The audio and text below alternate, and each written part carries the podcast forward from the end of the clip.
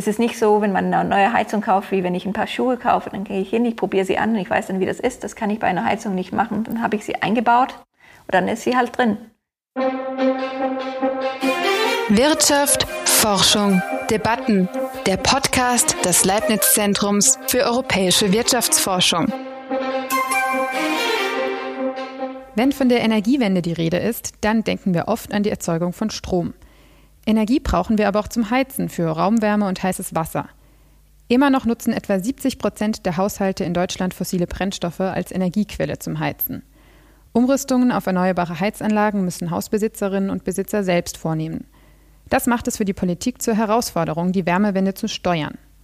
Mein Name ist Carola Hesch und in dieser Folge des ZDW Podcasts geht es darum, wie die Wärmewende gelingen kann. Zu Gast ist Umweltökonomin Katrine von Krävenitz. Sie hat das Erneuerbare Wärmegesetz in Baden-Württemberg erforscht und untersucht, ob dadurch mehr klimafreundliche Heizungen eingebaut wurden. Wir sprechen darüber, welche Rolle Wärme für die Energiewende spielt und was die Umrüstung für Haushalte so knifflig macht. Außerdem blicken wir darauf, wie gesetzliche Regelungen einen Sanierungsstau auslösen können. Herzlich willkommen zum ZDW Podcast. Hallo Katrine. Hallo, ich freue mich hier zu sein. Das freut mich auch.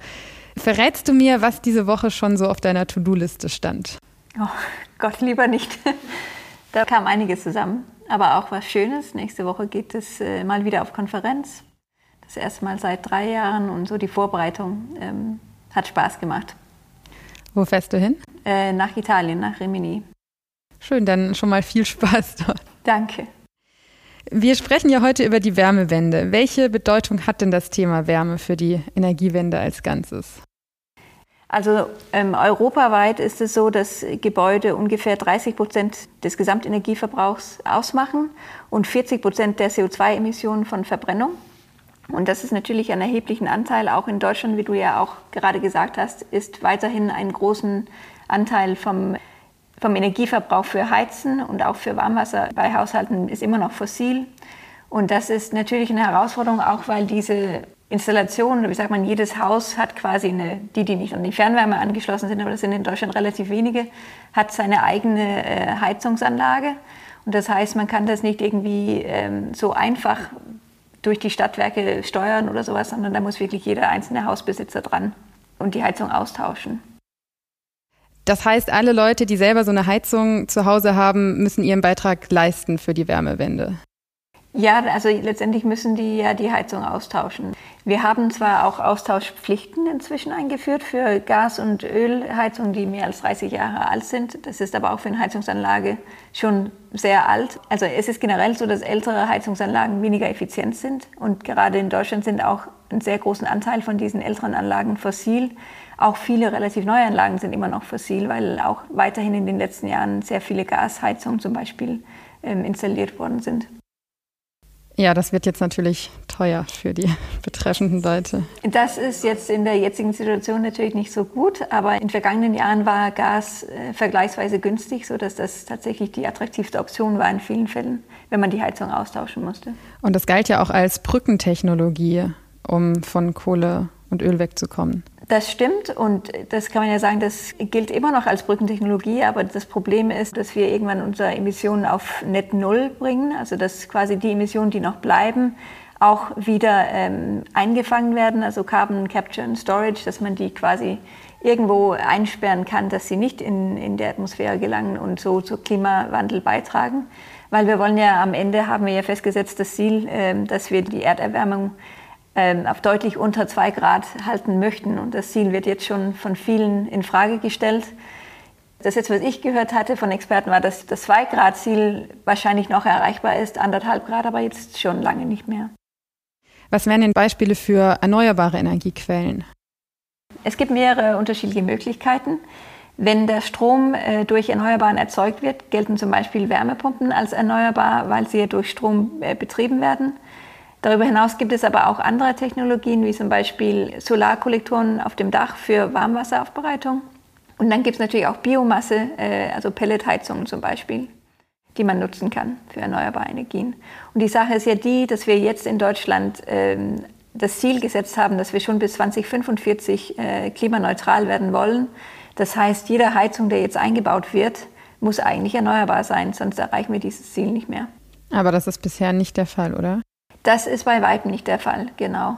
Und da gibt es ja auch schon ähm, Maßnahmen, die dazu beitragen sollen, dass äh, deutlich mehr Erneuerbaren ähm, genutzt werden. Also im Neubau gibt es schon seit vielen Jahren ein Gesetz, das äh, fordert, dass man einen gewissen Anteil an erneuerbaren Energien nutzt für die Wärmeerzeugung im Haushalt. Bei Bestandsgebäuden ist es eher ein Problem. Da ist es in Deutschland so gewesen, dass das quasi, ja, da gab es nicht diese Anforderungen wie für den Neubau, außer in Baden-Württemberg wo ein Sondergesetz, also das baden-württembergische E-Wärme-G äh, wurde eingeführt und hat auch eine erneuerbaren Pflicht eingeführt für Bestandsgebäude, wenn die Heizung ausgetauscht wird. Genau, das ist ja das Gesetz, äh, um das sich eure Studie dreht. Was besagt dieses Gesetz denn genau? Also was muss man da machen? Genau, das Gesetz ist schon seit der Einführung auch novelliert worden, aber in der ursprünglichen Version war das so, dass man beim Heizungsaustausch im Bestand, ähm, da müsste man mindestens 10 Prozent der erneuerbaren Energien nutzen für die neue Heizung, die eingebaut wurde. Und dann gab es unterschiedliche Erfüllungsoptionen. Also zum einen zum Beispiel Wärmepumpen, die äh, Biomasseheizungen, von denen wir schon gesprochen haben. Solaranlagen haben auch dazu gezählt, also wurden auch angerechnet, auch wenn das für die Stromerzeugung ähm, gedacht war. Ähm, und dann natürlich die Solarthermie-Kollektoren konnte man auch nutzen. Darüber hinaus konnte man auch dämmen, also über die äh, gewöhnliche Anforderung, also wenn man mehr dämmt, als man sonst muss, hat das auch ähm, beigetragen, diese, diese Standards einzuhalten.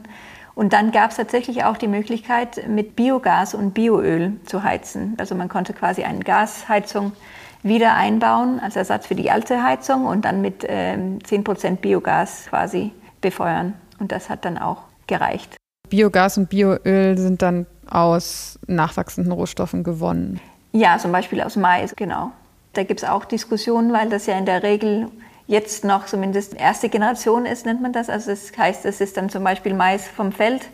Ähm, und da gibt es ja immer Diskussionen, ob dieses Feld nicht für was anderes hätte genutzt werden können. Ähm, in der zweiten Generation redet man davon, dass man dann zum Beispiel also von Müllprodukte quasi die Biobrennstoffe erzeugt, also dass man da aus Stroh, was sonst nicht verwendet wird, äh, zum Beispiel die Brennstoffe ähm, schaffen kann, so dass es nicht mehr alternative Nutzen gäbe für, für diese Flächen. Ihr habt euch ja dieses Gesetz angeschaut und ähm, untersucht, wie es sich ausgewirkt hat. Mit welchen Gedanken seid ihr denn da reingegangen? Ja, wir fanden das interessant zu sehen, wie so ein, ein Standard funktioniert, auch weil es, wie eben erwähnt, sehr viele Erfüllungsoptionen gab. Also das heißt, es war zwar ein Standard oder so eine ordnungsrechtliche Maßnahme, das heißt, man ist dann verpflichtet, was zu tun, dann würde man ja auch erwarten, dass es die Leute tun. Aber so ein Standard kann halt mehrere Effekte haben. Also einerseits würden wir erwarten, dass mehr erneuerbare Anlagen ähm, genutzt werden oder installiert werden in Baden-Württemberg. Andererseits könnte man aber auch erwarten, dass durch die höheren Kosten äh, beim Heizungsaustausch manche Leute dann diese Entscheidung verschieben und sagen, dann tausche ich dieses Jahr meine Heizung nicht aus, sondern lass die alte Heizung noch ein Jahr laufen oder zwei und dann später, äh, wenn es dann nicht mehr geht, muss ich sie ja sowieso austauschen. Wir hätten quasi zwei Effekte erwartet äh, von diesem Gesetz. Und das wollten wir gerne empirisch untersuchen, ähm, was dann tatsächlich passiert ist. Und da sind wir schon ähm, ein bisschen in Probleme geraten, weil die Datenlage, um, ähm, um sowas zu untersuchen, also die Informationen, welche Heizungen sind wo installiert und welche neue Heizungen kommen dazu, die gibt es eigentlich nicht so auf der Ebene, also auf Haushaltsebene, wo wir es gerne hätten. Ähm, zum Beispiel von der amtlichen Statistik im Gebäudesensus oder sowas. Da wäre schön, wenn Sie sowas abgefragt hätten. Ähm, das steht zwar drin, was für eine Heizung es gibt in einem Gebäude, aber nicht, wie alt diese Heizung ist zum Beispiel.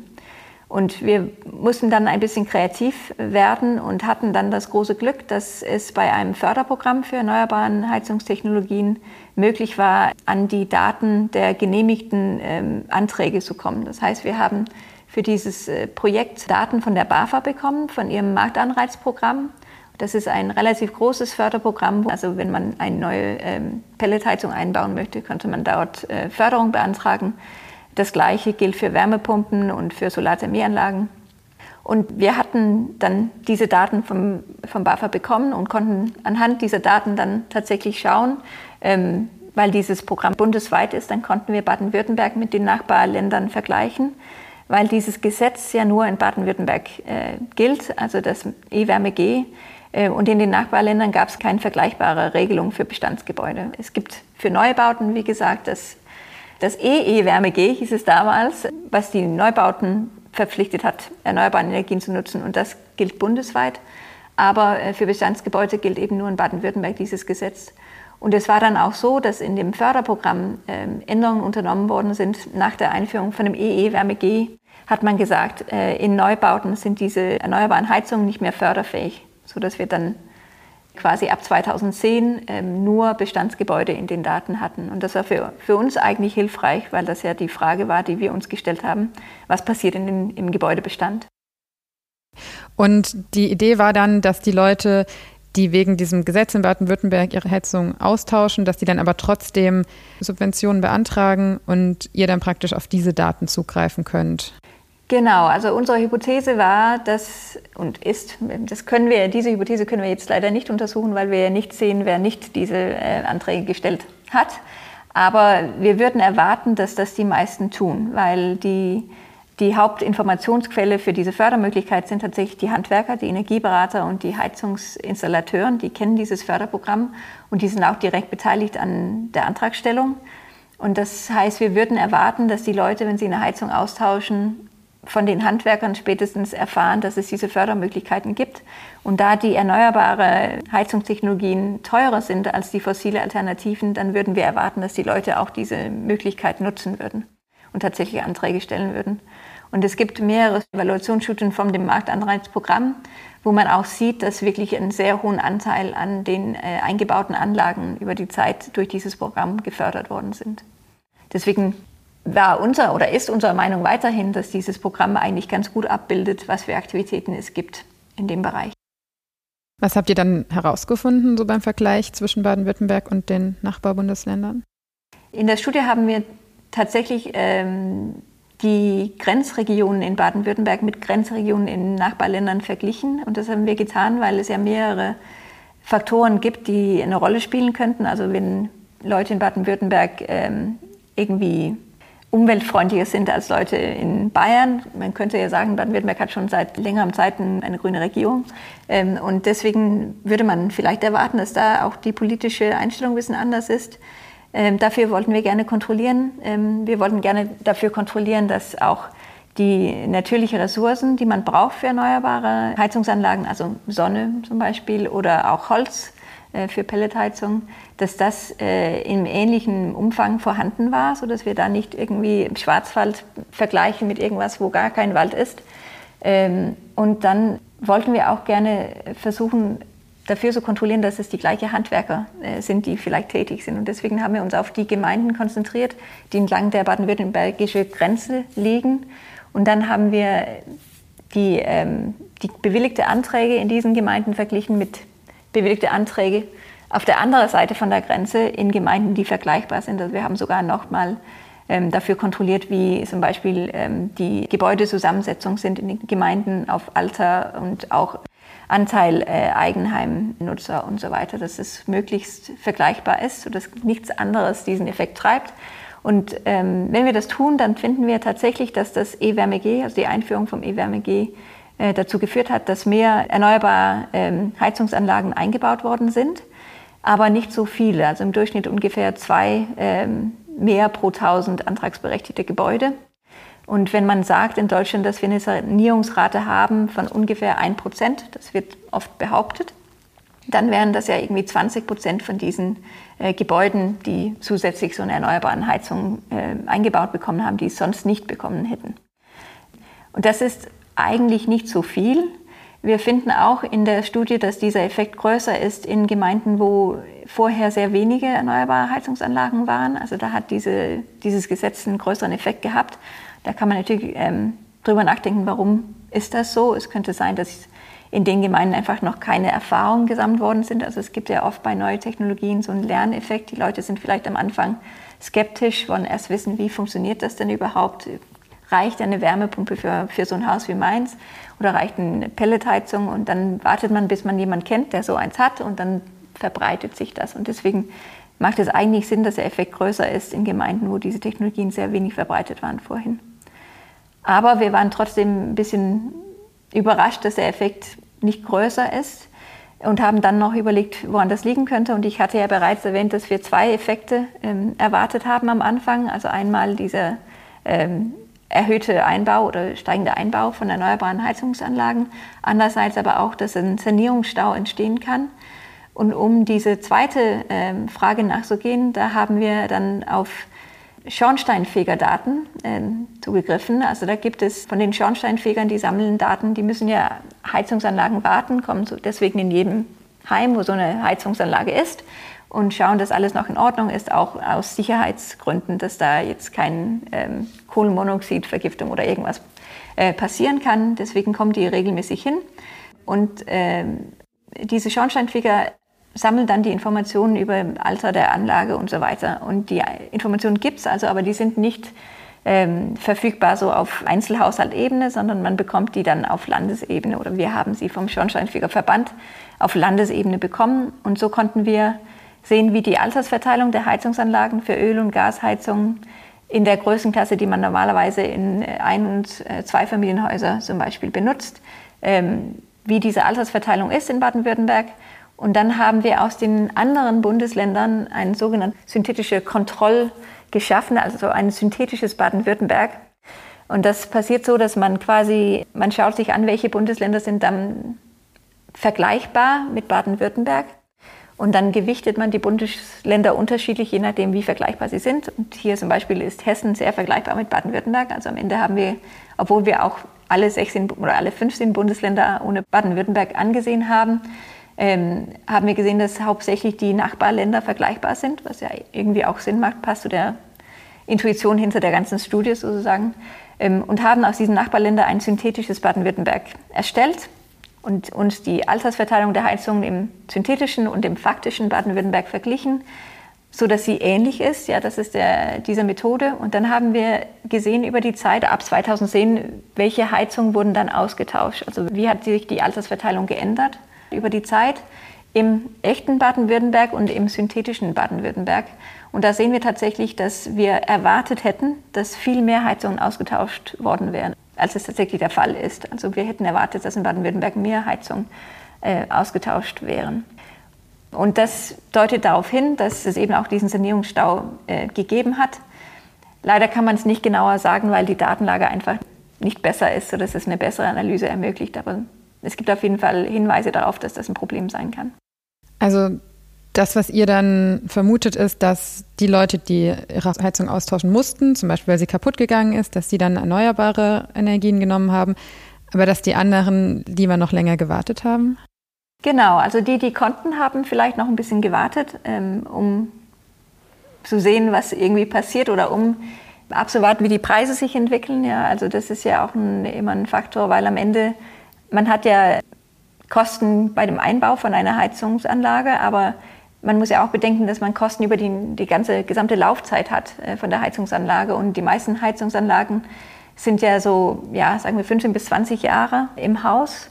Ähm, manche dann noch länger, ja, aber es ist schon so, dass das eine relativ langfristige Entscheidung ist und deswegen ist auch die äh, Erwartung, wie entwickeln sich die Preise in der Zukunft, spielt auch eine wesentliche Rolle. Und in diesem Zeitraum, äh, was wir uns angesehen haben, sind die Gaspreise relativ niedrig gewesen. Und es gab auch eine gewisse Erwartung, glaube ich, kann man schon sagen, dass die Gaspreise niedrig bleiben, sodass Gas weiterhin sehr attraktiv ähm, war als Option. Ich glaube, das hat sich heute verändert. Ich glaube, heute sind die meisten Leute eher ein bisschen skeptisch und würden gerne ähm, vom Gas weg, dass man nicht diese Unsicherheiten hat, äh, auch wegen des Krieges und so weiter. Was passiert mit der Gasversorgung? Wir sind ja jetzt in der Alarmstufe. Ja es, es sieht gerade nicht so ähm, gut aus. Jetzt schon alle Angst vor dem Winter, ob wir frieren werden. Genau. Also die Leute mit Pelletheizung dann vielleicht nicht so sehr, auch wenn dort auch die Preise gestiegen sind. Du hast ja schon gerade gesagt, dass das Gas besonders ähm, günstig war. Kann denn die Förderung, die es für erneuerbare Energien gibt, da einen Unterschied machen, dass es doch reizvoller ist, auf Erneuerbare umzusteigen?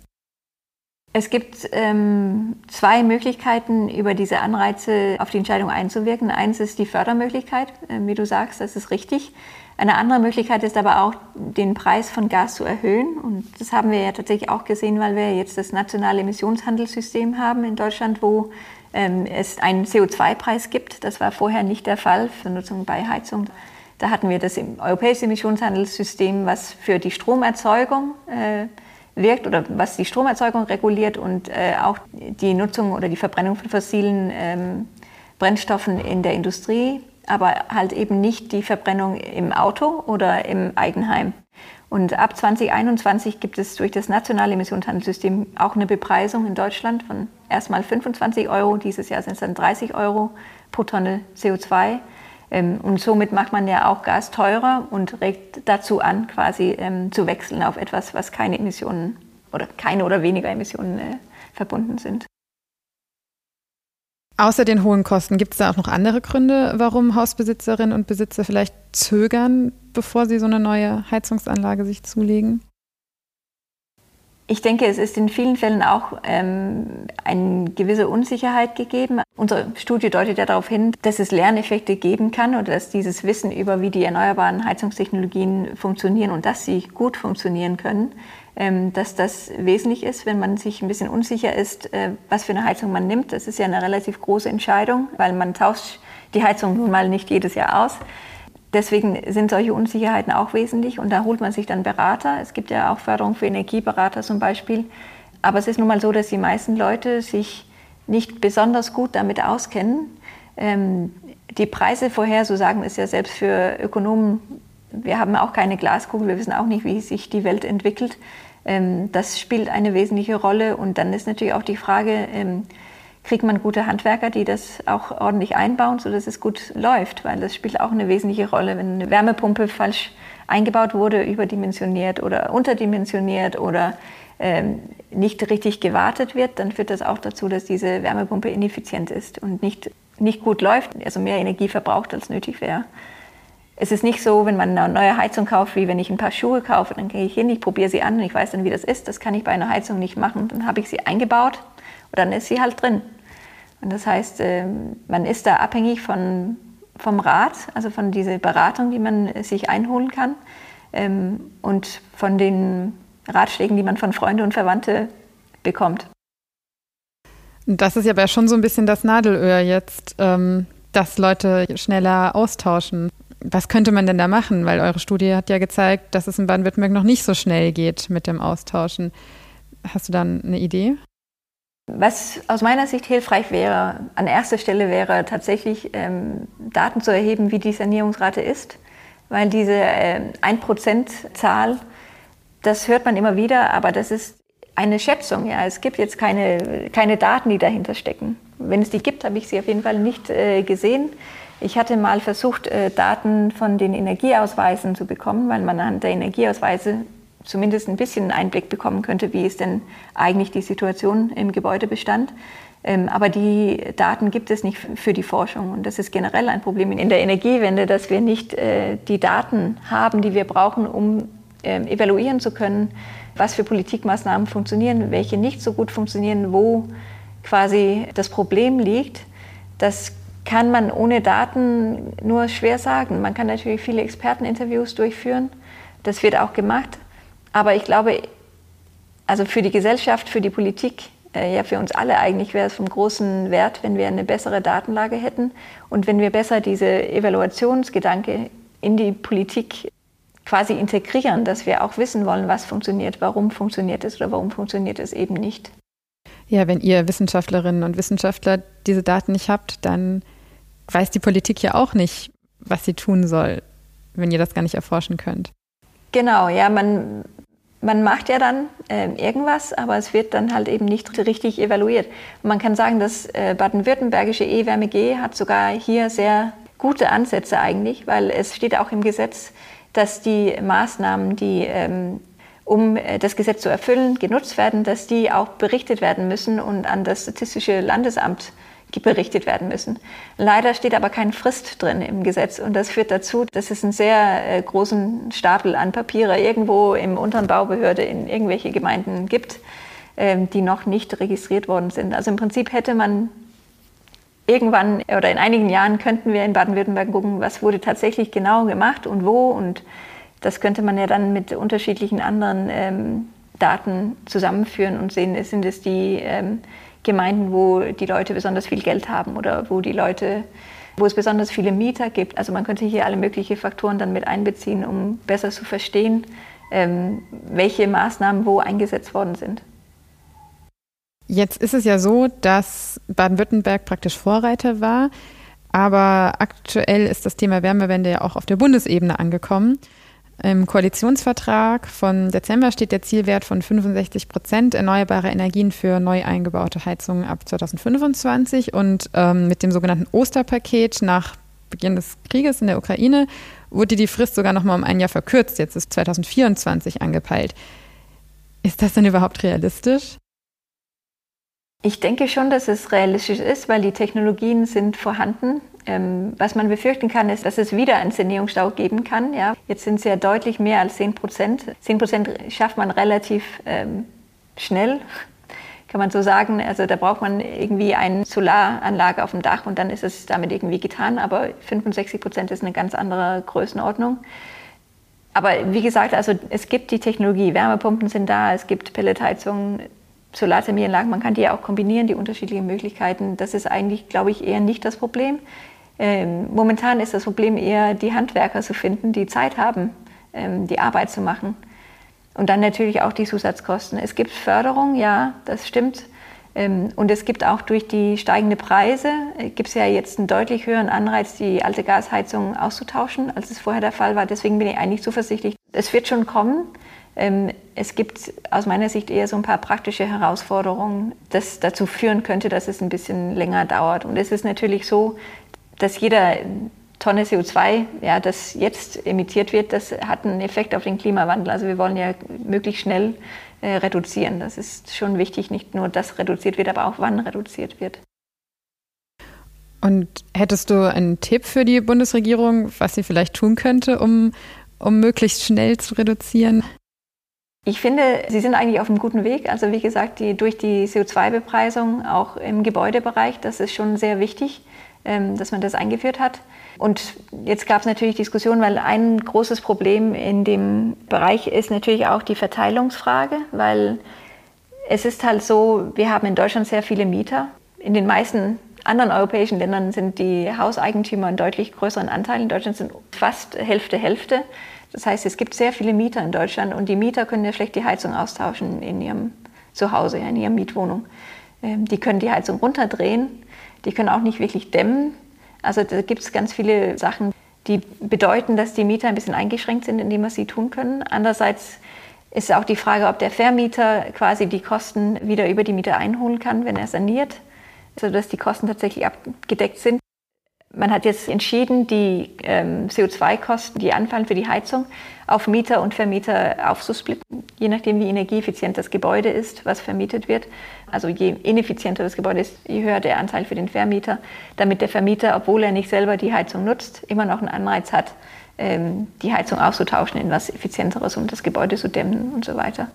Also ich glaube, ich glaube, die Bundesregierung macht in diesem Sinne schon vieles richtig. Es hat sehr lange gedauert bis da tatsächlich richtig was gemacht wurde für den Gebäudebestand. Aber jetzt, jetzt ist es im Kommen. Das klingt ja schon recht zuversichtlich. Kommen wir zum Ende. Was mich noch interessieren würde, du bist selbst gerade dabei, ein Haus zu sanieren. Fällt dir das Thema Heizung jetzt leichter, wo du dich so intensiv in der Forschung damit beschäftigt hast? Jein, würde ich sagen. Einerseits ja, weil ich weiß, dass es auch Förderprogramme für Energieberatung gibt und für Baubegleitung durch Energieberater ähm, und bin, glaube ich, so relativ gut informiert im Vergleich zum Durchschnittsverbraucher.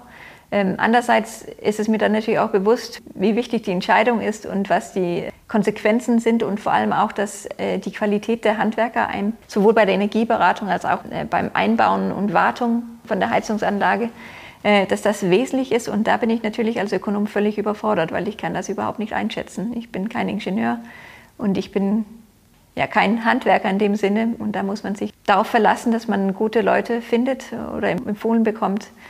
Da tue ich mir manchmal ein bisschen schwer damit, wobei ich glaube, für mein Projekt habe ich schon ähm, die richtigen Leute ähm, gefunden. Das ist schön zu hören.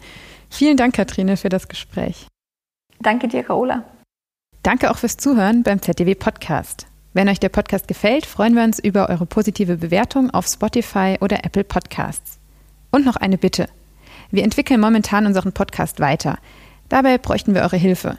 Wir freuen uns, wenn ihr uns in einem kurzen Online-Gespräch Feedback zu diesem Podcast gebt. Meldet euch einfach per Mail an podcast.ztw.de. Wirtschaft, Forschung, Debatten. Der Podcast des Leibniz Zentrums für europäische Wirtschaftsforschung.